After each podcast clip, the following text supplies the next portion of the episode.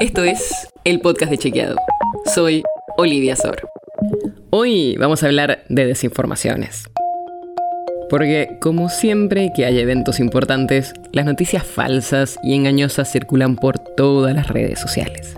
Y no sé si te suena algún evento importante que esté sucediendo ahora. ¿Cuál estarás pensando?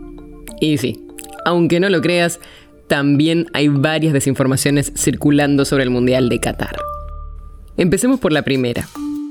Es falso que Japón declaró jornada laboral doble para celebrar la victoria contra Alemania. Circuló en Twitter que después de que Japón le ganara 2 a 1 a Alemania, el primer ministro había declarado doble jornada laboral para festejar el triunfo.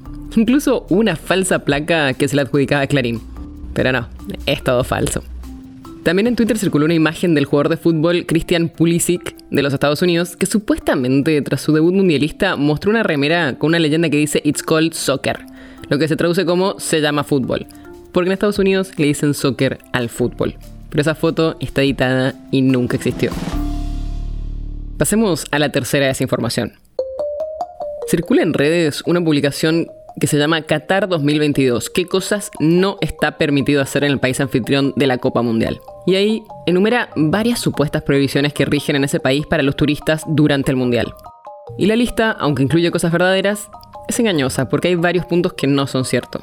Por ejemplo, es falso que no se pueda acelerar en las calles, es falso que no se pueda hablar con mujeres en público o que no se puede entrar a las mezquitas sin ser parte de esa religión. Hay otros puntos que sí, son verdaderos, como que no se puede tomar alcohol en público o que no se puede mostrar la bandera LGBT.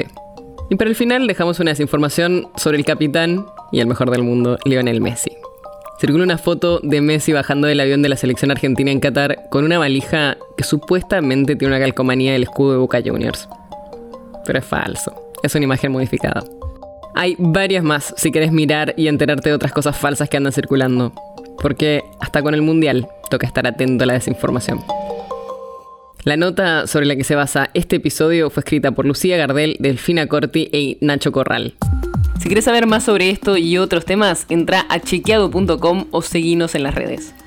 El podcast de Chequeado es un espacio en el que de lunes a viernes te contamos qué de lo que escuchaste o circuló es verdadero o falso. Te traemos datos para que puedas entender mejor las noticias. Si tienes una idea, algún tema del que te gustaría que hablemos en un próximo episodio, escribinos a podcast.chequeado.com. Y si te gustó este episodio, seguinos en Spotify o en tu app de podcast favorita y recomendanos a tus amigos. Es una producción de Chequeado, producción en colaboración con Posta. La producción está a cargo de Martín Slipsuk y Sebastián Chávez. Y la edición es de Nacho Guarteche. Yo soy Olivia Sor. Hasta mañana.